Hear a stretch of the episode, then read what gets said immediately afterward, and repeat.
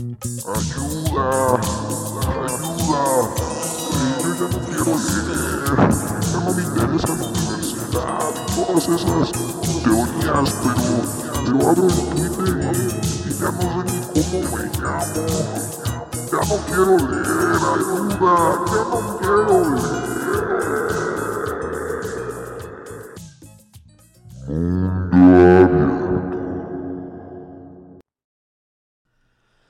¿Qué hubo? Sean bienvenidos una vez más a este su programa Mundo Abierto. Antes de, platicarles cómo va a estar la jugada, eh, quisiera hacer un- una pequeña mm, aclaración, porque hablando de frena y del bolsonarismo y de las fuerzas organizadas del fascismo, en el programa pasado como que, pues bueno, a veces me, me- me- me aloco a hablar y no, y no, no tengo la suficiente claridad, no me tomo el tiempo de, de dejar claro a qué me refiero, ¿no? Y es que reescuchando el programa de hace una semana, eh, dije algo así como, eh, porque el comunismo ojalá existiera, ¿no? Este, dije, no existe, claramente la izquierda en el poder es una izquierda neoliberal o liberal, como la quieran llamar. Eh, y dije, bueno, el comunismo no existe, mucho menos no a través del Estado, ¿no? Y quiero detenerme un segundito aquí y empezar el programa, el, el- el segundo y último programa del amor eh, de la política cultural de las emociones, basado eh, en ese libro de Sarah Ahmed. Este, un segundito, porque me refiero a que, eh, o sea, yo realmente deseo eh, un comunismo anárquico, esa es mi posición política, por si no ha quedado claro a estas alturas del programa. Eh, lo que pasa es que creo que eso hay que construirlo, ¿no? Eh, eso no está dado.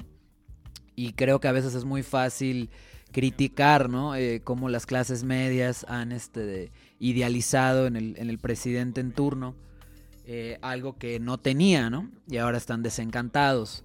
Este, de- es fácil criticar eso, pero también lo hacemos dentro del- de, las posiciones antisistema, que son varias. El anarquismo es una, el zapatismo sería otra y, y hay muchas otras, ¿no? Ciertas partes del feminismo, eh, ciertas partes del movimiento eh, eh, indígena, o que son varios, porque también ahí se idealizan líderes, aunque no sea el presidente en el poder, y aunque tampoco se consideren o nos consideremos izquierda, ahí también se idealizan líderes y esos líderes no tienen lo que, lo que nosotros les otorgamos, ¿no? Y también ahí hay derrotas y también ahí hay decepciones. Y para mí construir el comunismo anárquico tiene que ver con aprender a, no idealizar, ¿no? Sí amar, pero no idealizar. Este, a nuestros propios líderes, ¿no? Los que están en contra o se dicen en contra eh, del Estado, ¿no? Entonces, habiendo hecho esa aclaración, este, les platico que el día de hoy vamos a terminar de hablar del amor. Y bueno, y quiero que sepan que para mí en realidad todo es más o menos lo mismo, ¿no? Como dice el maestro ignorante, ¿no? Este, todo está en todo y nada está en nada.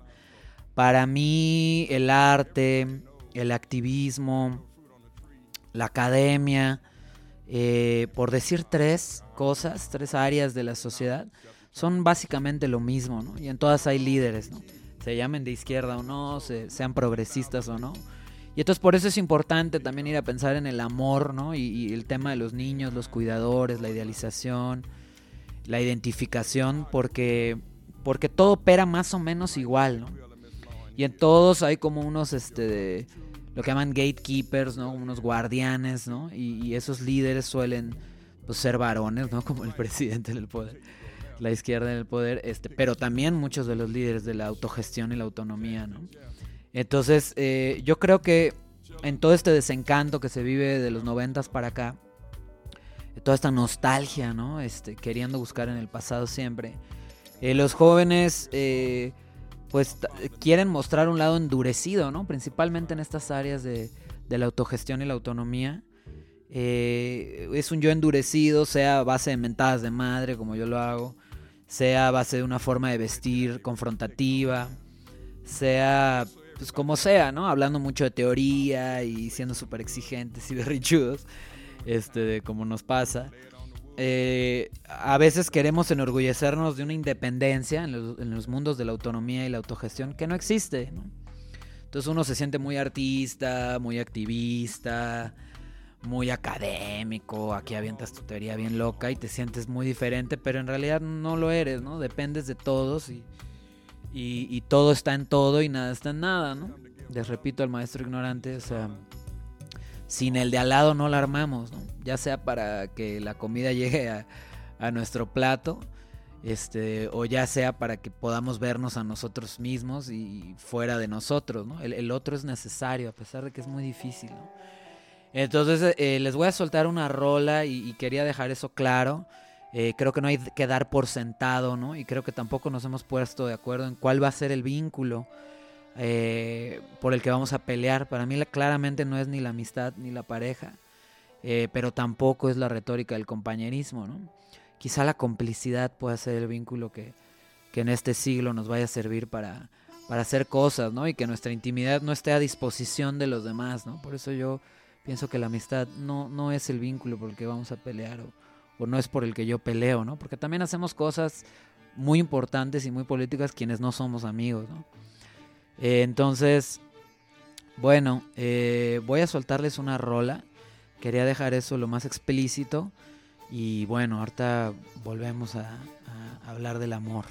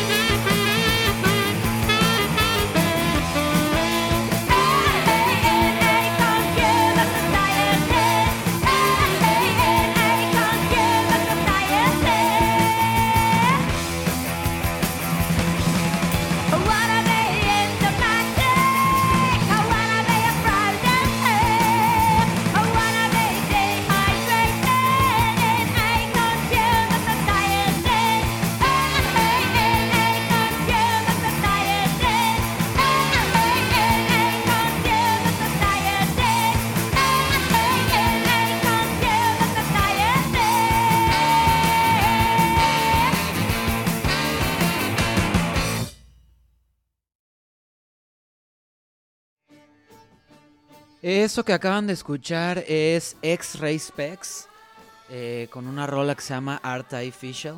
Eh, muy al inicio del programa, cuando no, se había definido cuál libro iba, se iba a tratar, de, qué libro se iba a tratar mundo abierto, yo les hablaba más de contragenealogías de la música. Y bueno, pues quien, quien no haya tenido tiempo o ganas de irse hasta allá de los primeros programas, eh, les repito que, que el punk al inicio eh, tenía muchos saxofones, tenía un lado muy alegre y, sobre todo tenía mujeres y gente de, color, ¿no? Gente no blanca, como es eh, la vocalista de esta banda. Eh, muy al comienzo fue así, ¿no? Y ya luego se volvió una cosa más machista y, ya dominaron más los vatos, pero tristemente es lo que pasó a la historia y es más conocido el punk como un movimiento pues, patriarcalón. Pero en realidad pues siempre han habido morras y, y esta es una de las importantes, entonces si tienen el tiempo y las ganas, acérquense a ese Punk 77, pues más allá de los Ramones y, las querosísimos Sex Pistols. Y, van a ver cosas como esta, ¿no? Como X-Ray Specs, también X. Y hay muchas otras bandas, ¿no? De, esa época que, están bien chidas y tienen morras y banda. Pues que no, no es la que ustedes creían, ¿no? Y bueno, como les contaba hace una semana, eh, la idealización este, acuérdense que estábamos en dos amores, ¿no? El amor como ser y el amor como tener. Eh, estábamos hablando del narcisismo, del amor anaclíptico. Y bueno, les decía que la idealización, ah, sobre todo ahora hablando de los líderes este, dentro y fuera de la autonomía, dentro y fuera de la izquierda, el problema de, la autoridad de los padres, bla, bla, bla. Eh, la idealización, pues les decía que, no tiene tanto que ver con, con el objeto que es idealizado, llámese líder del autonomismo o presidente del país, sino más bien con, una imagen que uno tiene de sí mismo proyectada hacia, hacia ese líder, ¿no? Les contaba yo de Frena, ¿no? Como el de Frena, como, Andrés Manuel lo hace mal, él se propone como alguien que lo podría hacer bien, ¿no?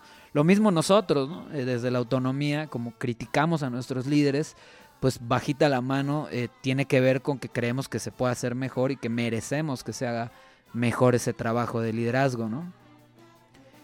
Es decir, el ideal del yo eh, se coloca en ese objeto idealizado, ¿no?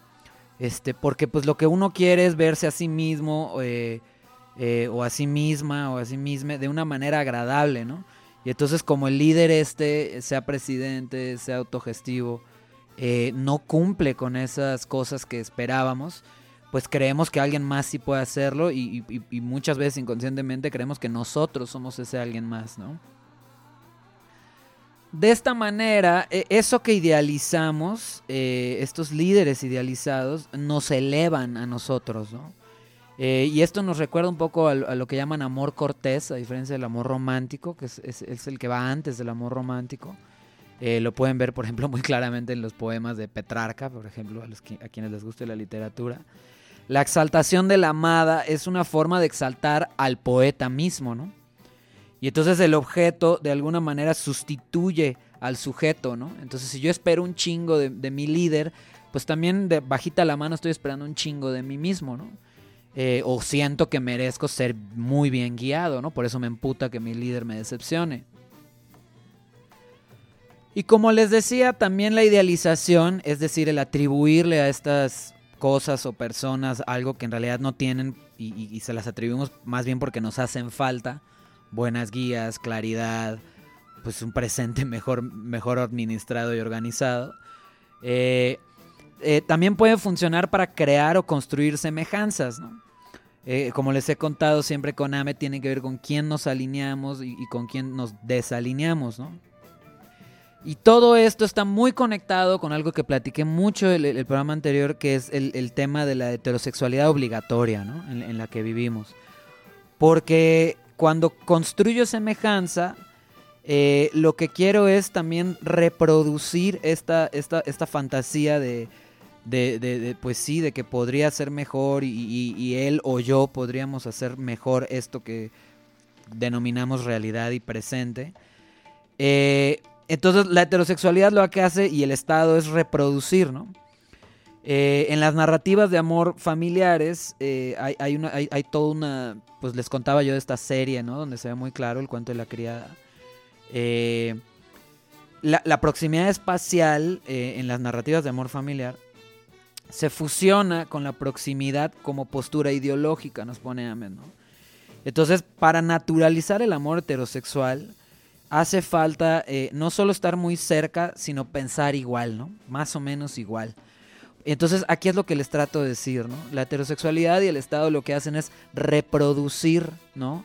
Eh, esta, esta proximidad, ¿no? Hay que, hay que amarnos, estar bien cerquita, lo suficiente para pensar igual y poder eh, heredar, ¿no? Darle a la siguiente generación este bien pensar, ¿no? E, e, esto que es lo correcto, ¿no? Entonces el Estado y la familia se parecen mucho y yo diría también los grupos eh, que, se consideran muy diferentes por ser ah, de autonomía y de autogestión, también reproducen estas formas de autoridad y generan otros valores eh, que también creen que deben ser reproducidos, ya sea a través de un fanzine, un programa de radio, eh, cualquier otro medio, también se reproducen, ¿no? Eh, no hay que simplificar el tema de la reproducción, el trabajo reproductivo del que les he hablado, este, incluso los que nunca vamos a tener hijos biológicos, eh, nos reproducimos, ¿no? Y, creemos que, nuestros valores pues, son buenos, ¿no? Y, creemos en ciertas cosas y venimos aquí a la radio o escribimos fanzines o hacemos obras de arte o pintamos un grafite en la pared, promoviendo esos valores, ¿no? Incluso aunque no generemos plebe, ¿no? O sea, niños. Entonces no es tan fácil, no es tan fácil escapar de, de este tipo de problemas, ¿no? Como el trabajo reproductivo y la reproducción. No es tan biológica, no es tan esencialista.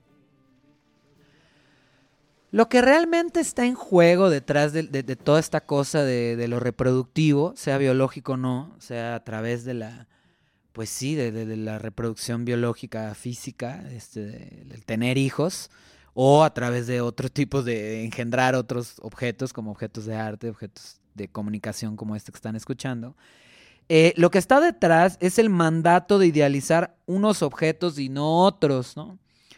Entonces, eh, sería muy fácil decir que en el anarquismo y la autogestión en general, eh, Mm, se manda la verga al presidente, ¿no? Porque en realidad se idealiza a otros líderes, ¿no? Este, y esto también adentro del feminismo, dentro del zapatismo, dentro de las comunidades indígenas. Este, no es que no se haga, simplemente son otros objetos, ¿no?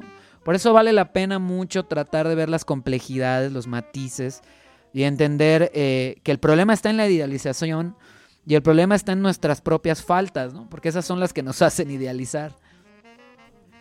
Y esto es bien interesante a la hora de, estas retóricas de crear comunidad y crear autogestión y crear autonomía. Porque Sara Ahmed nos pone en la página 202 de la Política Cultural de las Emociones que, el objeto que nosotros amamos, eh, sea un líder, sea un libro, sea una idea, sea un poema, lo que sea que nosotros amemos, de alguna manera necesita la aprobación de los demás, ¿no? De, con quienes nos identificamos. Entonces es bien interesante porque eh, el objeto se vuelve un ideal solo después de que esas otras personas con quienes nos identificamos lo aprueben. Y fíjense en qué interesante esto, ¿no? Porque entonces si, si, si la idealización parte de nuestra falta, los grupos que se dicen en contra del Estado y autonómicos, autogestivos, bla, bla, bla, también tienen una falta compartida, ¿no? Y entonces, en la medida en que no podamos ver que como grupos tenemos ciertas faltas que proyectamos idealizando hacia ciertos liderazgos u objetos o ideas u poemas, pues no vamos a poder ver fuera de nosotros como grupos, ¿no? Y vamos a seguir creyendo que somos totalmente independientes y gente súper diferente y que como hablamos así, asado, puta, pues ya, ¿no? Este, nos libramos, ¿no? De las de la competencia, nos libramos de la cosificación, nos libramos del maltrato y bueno, una serie de pendejadas que nos gusta creer porque pues, nos gusta sentirnos auténticos, ¿no? El capitalismo siempre nos hace creer que, nosotros somos diferentes y que hay que pelear por nuestra autenticidad, cuando en realidad pues, somos mucho más parecidos al otro de lo que queremos aceptar, ¿no? Entonces es bien interesante pensar eh, cómo es que eh, el, identificarme con otras personas también tiene que ver con, con nuestras faltas compartidas y por lo tanto con quién creemos en colectivo que, que, que, se merece amor, quiénes se merecen amor, ¿no? quiénes son dignos de ser amados. ¿no? Y de esa manera pues repartimos también dentro y fuera del Estado, dentro y fuera de, del anticapitalismo. Eh, repartimos el amor, ¿no? Y decimos, bueno, unos merecen y otros no. Y entonces, pues a la vez de que según nosotros estamos creando semejanza, también estamos creando diferencia, ¿no? Y también estamos excluyendo todo el tiempo, todo, todo el puto tiempo. Estamos, estamos excluyendo gente, ¿no? Lo que pasa es que no nos hacemos conscientes porque tampoco estamos muy conscientes de que nos hace falta, ¿no? Por eso idealizamos ciertas personas y no otras. Y les atribuimos cosas que ni siquiera tienen. Pero bueno, les va un rolón y ahorita nos, nos vamos.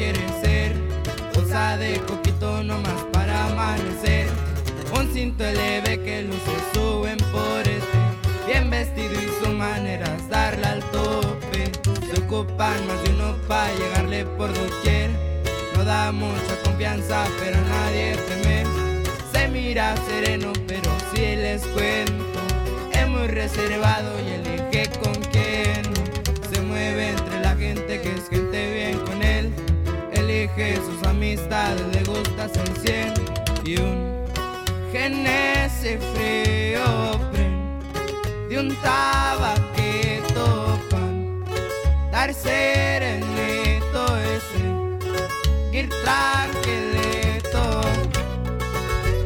Conosco il resto, va viejo, pero ignorace.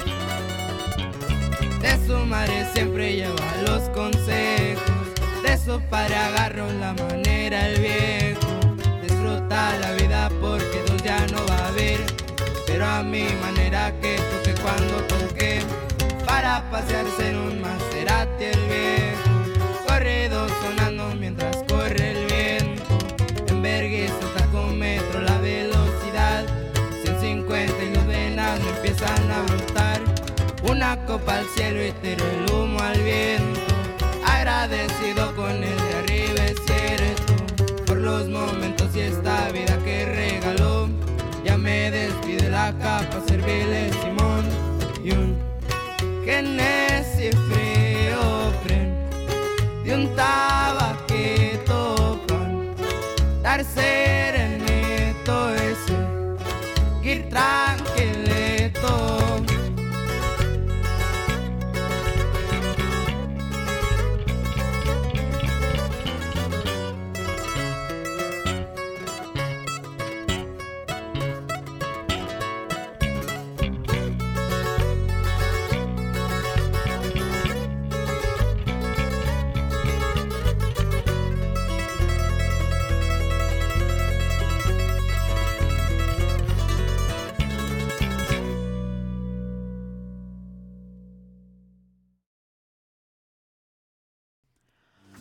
Ahí acaban de escuchar a Junior H con el AK y esta cosa de los corridos tumbados que la verdad están muy buenos a pesar de que ya lentamente están haciendo de ellos eh, una pendejada, ¿no? Pero bueno, siempre la música y, no siempre las escenas que generan, pues es, lo importante, ¿no?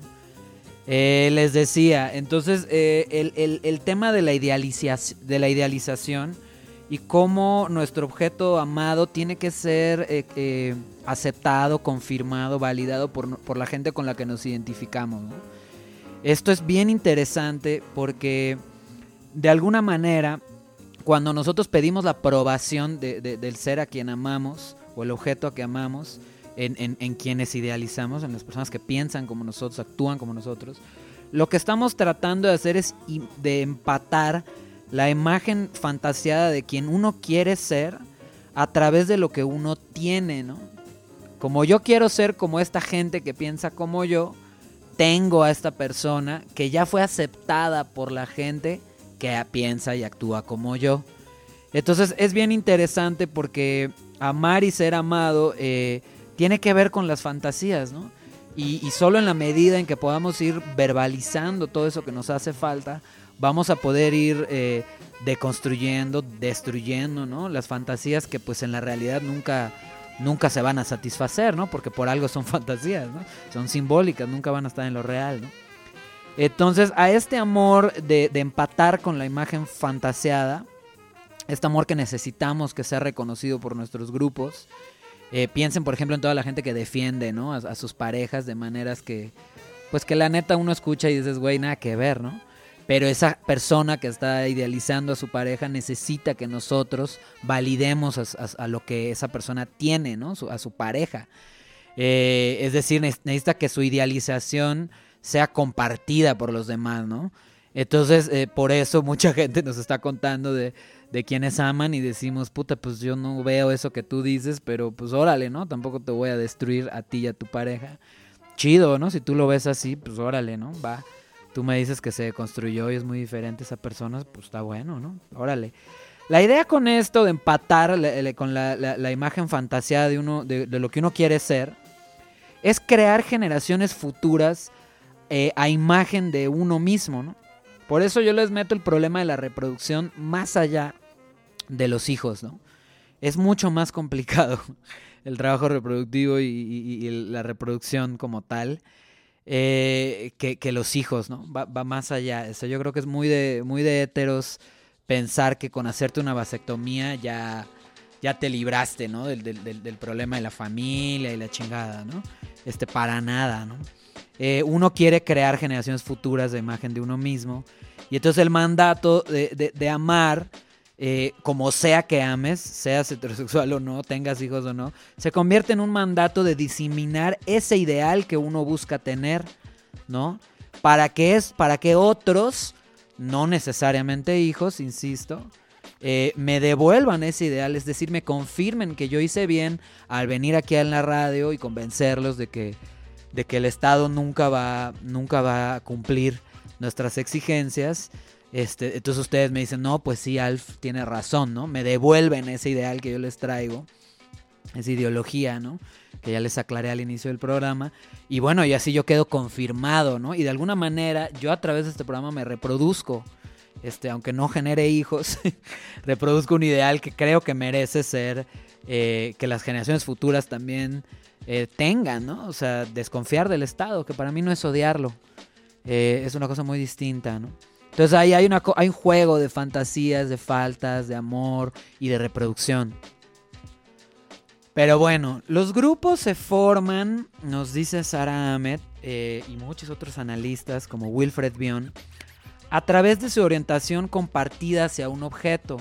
Entonces, por ejemplo, yo que vengo de un lugar muy religioso, eh, por ejemplo, eh, la orientación que se tiene hacia la Biblia la Biblia es una especie de líder, ¿no? La, Biblia lo que hace es sustituir a Dios, ¿no? Es la palabra de Dios, acuérdense.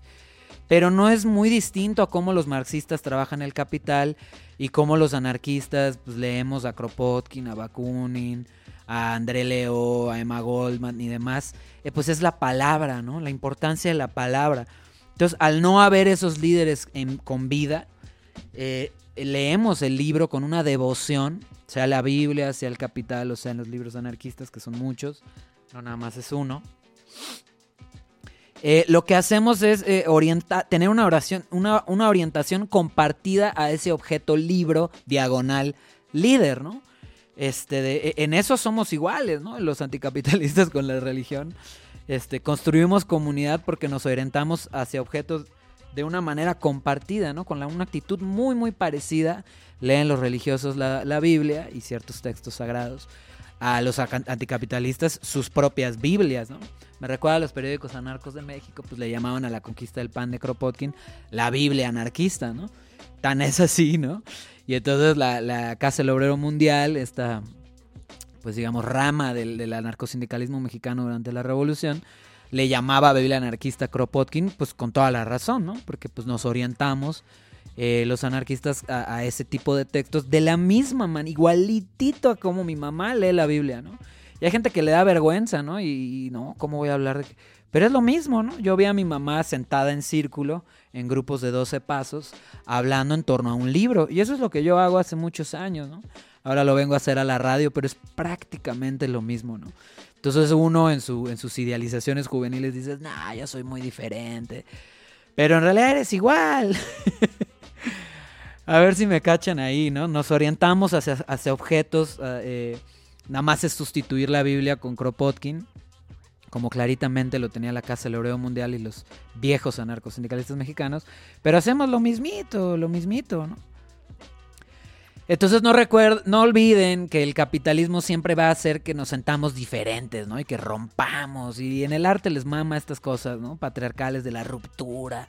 Los jóvenes somos diferentes. El arte tiene que tiene que ir a la cabeza, pero mamadas, esas son pendejadas, mi gente. O sea, en realidad todos somos bastante iguales y, da igual si crees o no en Dios. O sea, yo puedo ser ateo y lo soy, pero en realidad mi sensibilidad tiene todo que ver con, lo religioso y la de ustedes también, porque viven en el sur económico y así se nos educó. Entonces da un poco igual en qué creas o no. Eh, la, sensibilidad de la culpa, del resentimiento, del castigo, está metida en nuestro interior. Entonces la lucha contra el Estado no nada más es ir a tirar bombitas, ¿no? También hay que dinamitar emociones que viven en nuestro interior y que creamos o no en Dios, pues ahí están, ¿no? Porque pues nacimos en el sur económico y el sur económico tiene fe, en general, ¿no? La mayoría de la gente. Y esa es la fe la que, la que los mantiene con vida, esa fantasía, ¿no? Entonces, eh, nosotros tenemos otras fantasías, pero nos movemos estructuralmente de la misma manera. Entonces hay que pues, dejar de pensarnos tan distintos y empezar a verla ya, que somos bastante iguales, ¿no?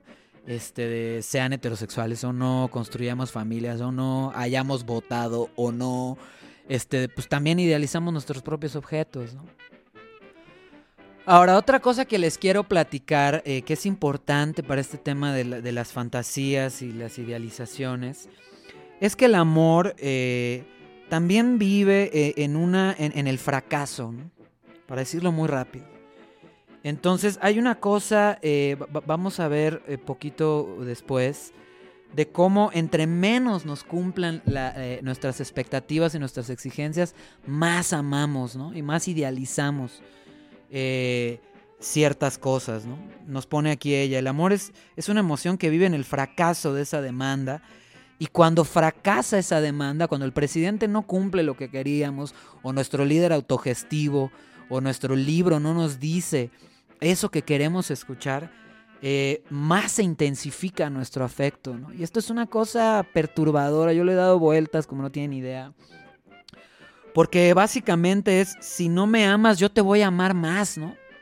A la chingada, o sea, entre menos me quieras, más me voy a clavar en que me quieras, ¿no? Entre menos me cumplas, más te voy a exigir, ¿no? Entonces esto está buenísimo, de veras, esto es una delicia, porque si la nación fracasa en devolver el amor al sujeto, y por nación también podemos entender la nación autogestiva, vivamos en una comunidad zapatista, eh, en comunas, eh, madres de permacultura y la chingada, también hay una especie de nación eh, que, puede no devolvernos el amor, ¿no? Y esto lo que hace es incrementar lo que Sara llama el investimento. Acuérdense que el investimento es el tiempo y energía que dedicamos a ciertos objetos, ¿no? Y acuérdense que habíamos dicho que el amor es una forma de, investirnos, ¿no? De ciertos objetos, unos objetos y no otros, ¿no? Eh, en la izquierda, eh, ciertas presidencias y en la autonomía, pues, ciertos liderazgos o formas de trabajar. A esa les ponemos nuestra energía y nuestro tiempo. Entonces, lo fuerte es que más intensa va a ser nuestro afecto entre menos nos devuelvan lo que queríamos, ¿no? Entre menos nos den lo que queríamos, más nos investimos, ¿no? Más, tiempo y energía vamos a gastar en que a huevo nos lo den. Y eso explica por qué la gente que sí cree en el Estado pasa tanto tiempo en la burocracia, ¿no? Y peleando, pues la verdad que desde las posiciones de autonomía y autogestión, pues pendejadas, ¿no? Que si la ley de tal madre, ya logramos cambiar el versículo 3 del capítulo 4, idéntico a como se hacía en la Biblia, eh, pero de la Constitución, ¿no? Y entonces solo hace falta escuchar a Aristegui para ver pues toda la pinche burocracia que hay que hacer para avanzar un milímetro, o sea, de un escritorio al otro, eh, porque pues no nos devuelven el amor que queremos y entonces intensificamos la espera. Ahora sí que lo pone ella, ¿no? Entre más esperamos, más difícil es colgar. Esto tiene todo que ver con el amor al Estado y el amor a los líderes, que es más o menos lo mismo, ¿no? Eh, eh, entre menos nos cumplan, más queremos que nos cumplan y nos emberrinchamos. Porque acuérdense que el psicoanálisis parte de la idea de que somos seres narcisistas. Emberrinchados. Y pues no es otra cosa que lo que la política sería el ser enajenado, ¿no? Se cruzan, ¿no? La enajenación y, el narcisismo, ¿no? Es este ser que no puede ver, pues muy lejos, ¿no? Por decirlo muy rápido. Entonces, entre más nos hace esperar el Estado, entre más papeleo nos pide, más difícil es salirse de ese pinche papeleo. Entonces, esto tiene que ver con lo que ella llama el amor como una forma de espera, ¿no? Eh, lo que hace el amor como espera eh, es posponer, ¿no? Eh, eh, posponer que se nos dé lo que queremos. Tiene mucho que ver con la metáfora de la llamada, ¿no? Entre yo más espero que me contesten, más difícil es colgar. Entre más papeleo yo haga para que mi ONG, mi grupo de artistas, mi, mi grupo de investigadores en la academia o lo que chingados quiera, entre más tiempo tarde yo sé en ese papeleo, más me voy a esperanzar en él y más me voy a emputar de que no me den eh, lo que quería y por lo tanto más voy a pelear. Esto es lo que yo les platicaba de Deleuze, ¿no? Deleuze dice que la falla, que el error es lo que principalmente alimenta la máquina, ¿no? Entiéndase por máquina, al capital y al Estado. Entonces, entre más errores cometamos, más fuerte hacemos este aparato burocrático, ¿no? Dentro y fuera del Estado, porque también hay burocracia, la asamblea también puede ser una forma de burocracia que no pasa por papeles, pero sí por trámites muy largos y, por ejemplo, la duración de, la, de los procesos zapatistas, ¿no? Un, un proceso puede tomar, una toma de decisión puede tomar tres días, ¿no? Eh, eh, en una comunidad zapatista y es un poco pues también lo mismo que pasa con la banda ONG Genera, ¿no? Que pasa semanas, meses o años gestionando un papeleo, ¿no? Entonces la, la burocratización de la vida pasa dentro y fuera del Estado, a favor y en contra del Estado, no es tan fácil de escapar porque, precisamente porque entre más nos hagan esperar, menos vamos a rendirnos. ¿no? Entre menos nos quieran, más vamos a exigir que nos quieran. Entonces, eh, esto está chingón. Entonces, para que lo sientan y lo piensen bien, les voy a poner una rola y ahorita les sigo cotorreando.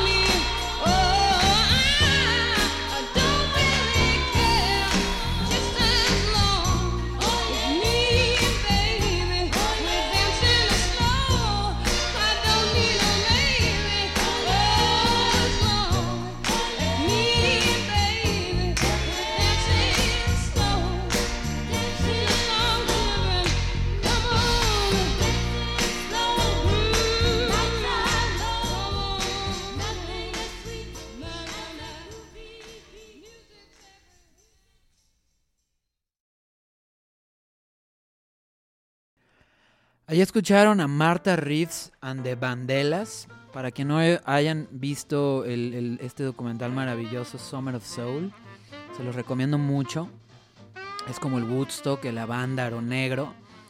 Este, y pues mucho tiempo no, no tuvimos acceso al registro de ese maravilloso festival donde pues para mí Nina Simone es como nuestros Beatles, ¿no? O sea, como que pues ahí está ella, ¿no? Y haciéndolo pues increíble, pues es una estrella que, que pues varia gente ha tardado mucho tiempo en, en, entender, pero pues, pues es que era la estrella de ese momento, ¿no? Y, bueno, para eh, Marta, Marta Reeves tiene que ver con este momento, ¿no? Motown y, toda la música negra, el soul, el funk y el RB eh, de esta época, ¿no? Que tristemente se les ha prestado más atención a, pues a los varones y a los blancos, lo de siempre. Este, pues hay que escucharlo, ¿no? Entonces vean el docu y van a ver qué onda. Y ahí acaban de escuchar Dancing Slow y bueno, lo que les decía. Eh, el, amor, e, e, esto que acabo de explicar, de, entre más nos hagan esperar, más difícil es irnos. Eh, e, esto explica mucho cómo, eh, por qué la gente se engancha tanto, ¿no? En cosas tóxicas. Porque, y podridas y desamparadoras, como el Estado. Porque la fantasía de amor como de, evolución, que es, el tema que estamos hablando, siempre va a requerir de un obstáculo, ¿no? Si no hay obstáculos, si nos dan todo lo que queremos, como que probablemente nos vamos a aburrir, ¿no? Y entonces si el, si, el Estado nos cumpliera a todos y si vivíamos en una realidad chingoncísima, pues no pelearíamos, ¿no? Y, quizá no seríamos quienes somos, porque no hay nada que pelear, ¿no? Entonces, eh, esto es bien interesante porque porque me recuerda lo que yo les platicaba de la revolución. O sea, ir a la revolución, eh, si ganáramos, es dejar de ser nosotros mismos, porque, porque eso contra lo que peleamos ah, también nos define. Entonces, si lo logramos destruir, nos destruimos a nosotros. Entonces, e, esto tiene que ver con el amor. En el sentido de que siempre vamos a requerir de obstáculos y pedos para poder estar ahí investidos, ¿no? Gastando energía y tiempo en que nos den lo que tal vez nunca nos van a dar, como el Estado para mí, ¿no? Nunca nos lo va a dar, o sea, por definición no va a lograrlo, ¿no? Pero para cerrar esta parte, dice, la dependencia en el otro también se vuelve un origen de la herida, eh, como origen de la herida, se convierte en un investimento, eh, es decir, el tiempo y energía que gastamos en, sostenido en la ausencia de evolución, ¿no? O sea, entre menos nos devuelvan y nos den amor, eh, más vamos a depender del otro, ¿no? Por eso yo les insisto con Ahmed que el problema eh, es la idealización y no el amor. Porque la idealización, pues es un ideal del yo proyectado en, el líder que nunca me va a cumplir, pero siempre va a estar aplazando, ¿no? Ya vas a ver que el año que viene sí, sí les cumplo, ¿no? Y, lo voy a hacer bien y ya estoy yendo a terapia. Ese eterno aplazar hace que quedemos súper investidos ahí, sigamos esperando, ¿no? Eh, que nos den, eh, que nos devuelvan el amor, ¿no? Pero el amor no es el problema, ¿no? Sino el eterno aplazamiento y sobre todo el no saber qué es lo que nos hace falta, que queremos rellenar idealizando estas cosas o personas, ¿no? Que nunca van a lograr estar a la altura del ideal. Entonces, como les dije, el fracaso alimenta esta fantasía. Y, bueno, vivimos en ese mundo, ¿no? Entre más mal lo hagamos, pues más nos clavamos en hacerlo bien, ¿no? Y, y ahora sí que sin deseo, sin falta no hay deseo, ¿no? Si tuviéramos todos nuestros deseos cumplidos no tendríamos falta y por lo tanto pues no viviríamos, no tendríamos una dirección, un rumbo, un propósito, ¿no? De lo que sí hay que salir es del berrinche, ¿no? Porque tenemos que amar eh, las visiones que tenemos, incluso aunque no sean reales, tenemos que estar investidas en estas visiones de mundo, pues que, pues nunca, nunca, nunca han existido en la realidad. Eh, pero salir del berrinche en el sentido de que no siempre se van a traducir en objetos, esas visiones no siempre se pueden traducir en objetos que pueden asegurar nuestra, nuestra posición en el mundo, ¿no? Para mí esto es una forma fancy de decir, pues hay que salir del narcisismo, del berrinche y de la ultra exigencia, ¿no?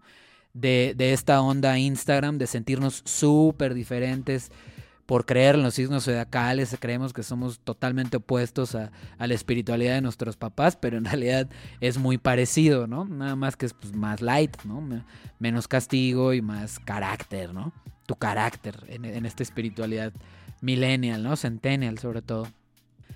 Necesitamos amar, ¿no? Estas utopías en las que creemos eh, y actuar a partir de, esto, de ellas cuando amamos nuestros amores y cuando vivimos nuestras vidas porque, porque en la vida real nunca va a estar, ¿no? Ese ideal, esa falta que nosotros tenemos, pues es nuestra y nos mueve y de alguna manera nos hace ser quienes somos.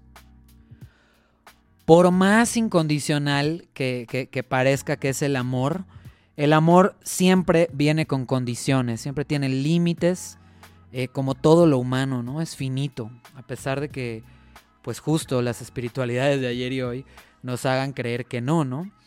Y este... Ella nos habla de una solidaridad reflexiva, ¿no? O sea, al decirnos que, que, no siempre nuestras visiones se van a traducir en cosas que, que nos aseguren, que nos reafirmen nuestra posición, que nos den la razón, digamos. Eh, es decir, no siempre los demás van a estar de acuerdo en los objetos que nosotros amamos, la manera en que vivimos. No siempre va a ser lo que nosotros queramos.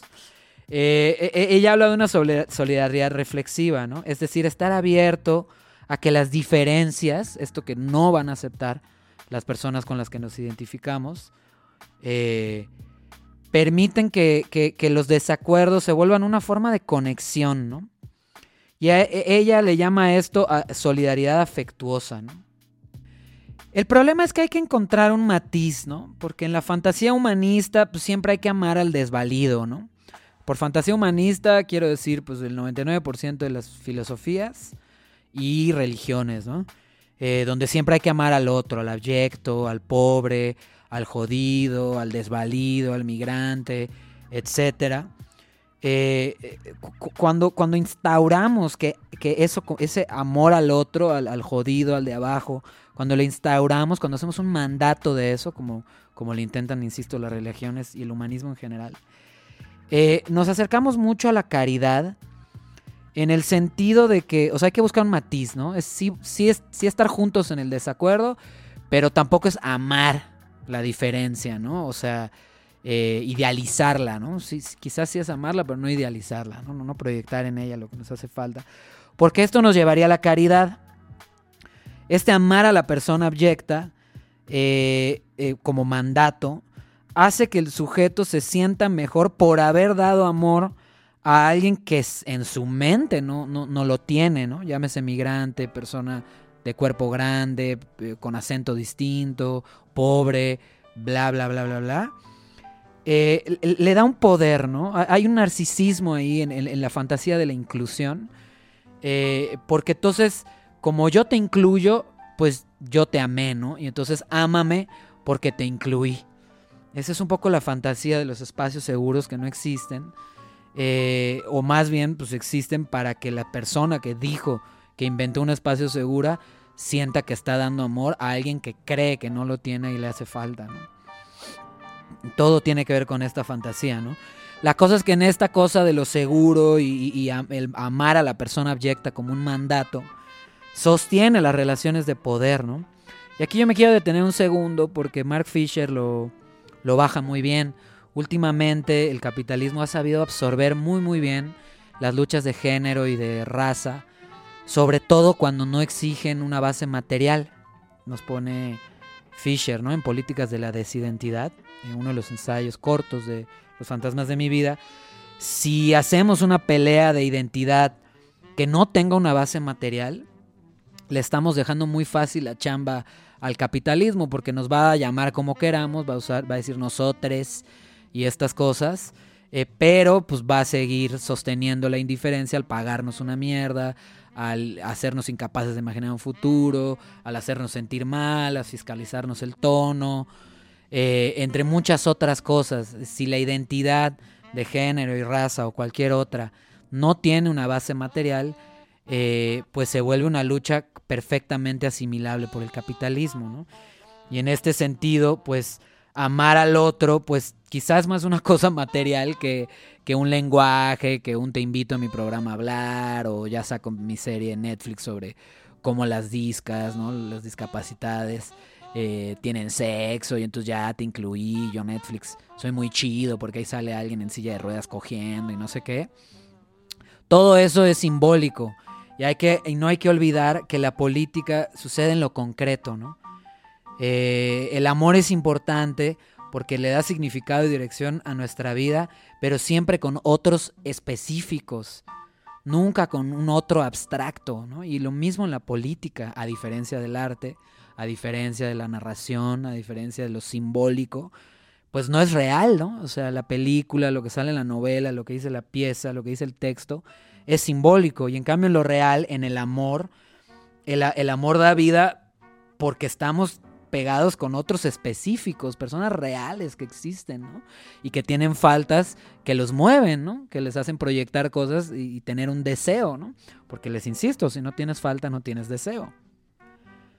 Entonces una política del amor es necesaria en el sentido de que la manera en que amamos importa, eh, porque produce efectos en la textura de la vida cotidiana y en el acompañamiento íntimo de relaciones sociales concretas. ¿no? Entonces mucha gente va a la política queriendo ayudar al otro, pero el otro es concreto, el otro ya está ahí. No es este otro de la caridad, los pobres, ¿no? Ya tienes un amigo por ahí que necesita ayuda, una, persona que te rodea y que podrías ya estar ayudando y esa ya ayudar a ese alguien concreto es político.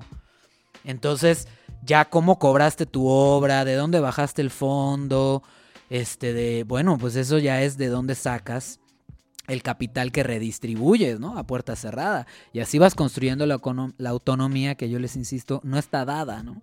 La autogestión hay que hacerla, no, no, está hecha, ¿no?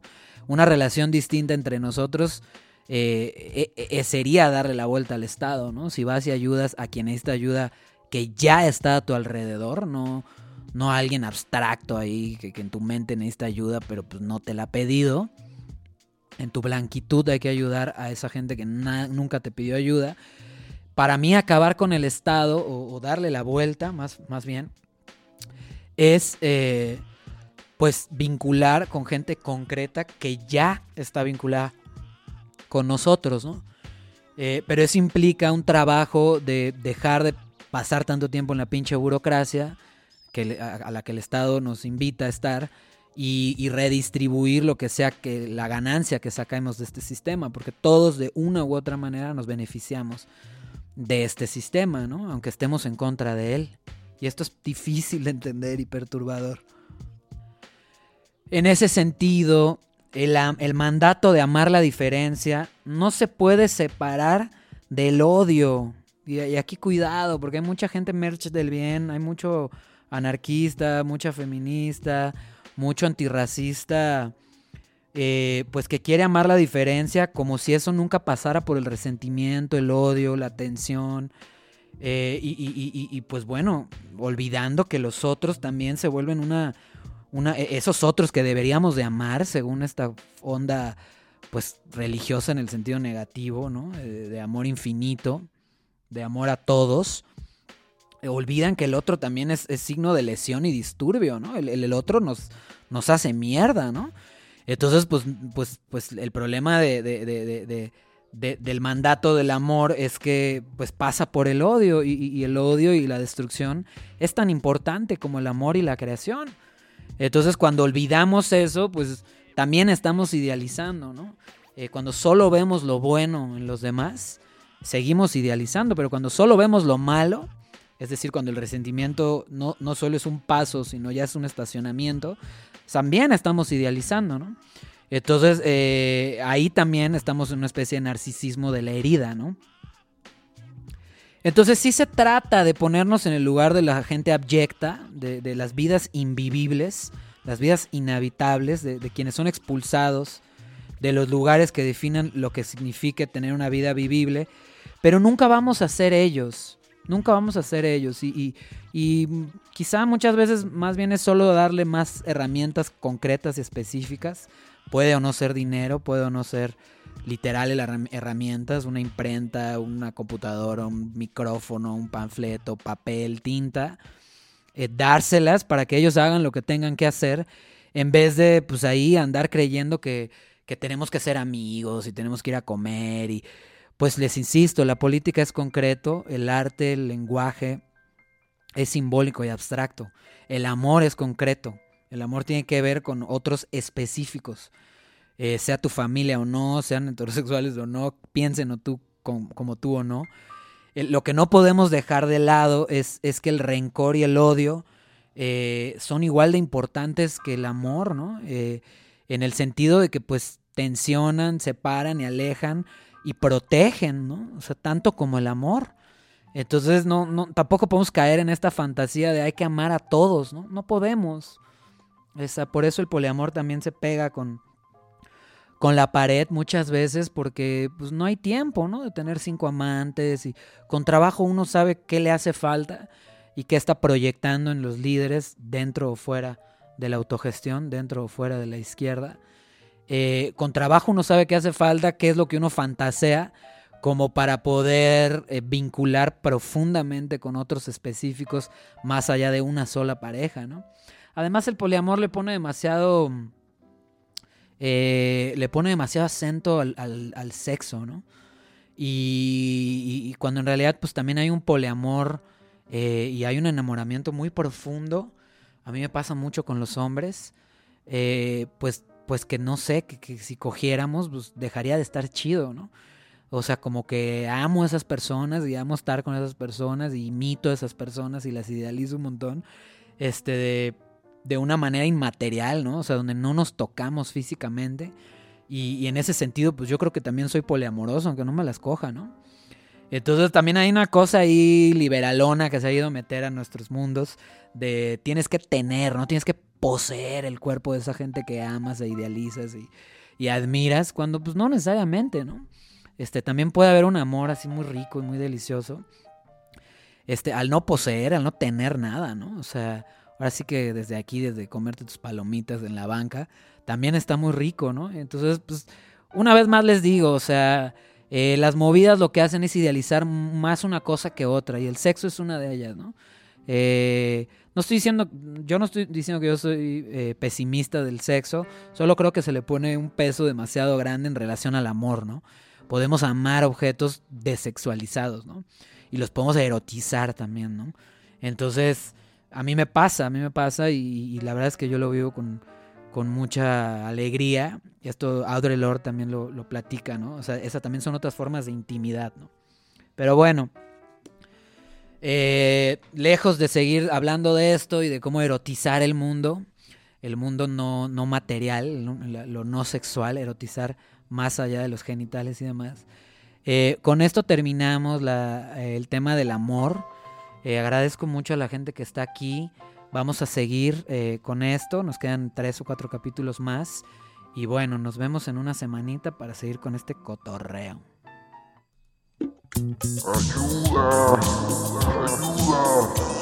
yo ya no quiero leer. Ya no me interesa la universidad. Todas esas teorías, pero, pero abro el Twitter y, y ya no sé ni cómo me llamo. Ya no quiero leer, ayuda, ya no quiero leer.